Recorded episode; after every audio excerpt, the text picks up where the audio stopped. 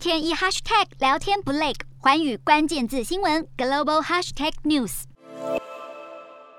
全场起立鼓掌，向乌克兰总统泽伦斯基致敬。泽伦斯基在十六号向美国国会发表视讯演说，参众两院民主党和共和党议员都到场聆听。借用美国民权领袖金恩博士的“我有一个梦”名言，泽伦斯基恳求美国设立禁航区，并且援引美国曾经面临的九一一与珍珠港攻击，期盼美国能够感同身受。泽伦斯基强调，面对俄军攻击，乌克兰人民不会弃守，坚持为捍卫欧洲世界的价值浴血奋战。他更向美国总统拜登喊话，希望拜登成为世界的领袖，和平的领袖。对此，拜登也立刻给出回应。拜登宣布的新一波军援提供包含防空、反装甲武器等。另外，拜登也喊罕见说重话，批评普丁是一名战犯。这是俄罗斯入侵乌克兰以来，美国官员对普丁的最严厉谴责。拜登向乌克兰承诺，美方会继续提供人道协助，并持续对俄罗斯制裁。不过，对于乌克兰的禁航区设置请求，拜登并没有做出回应。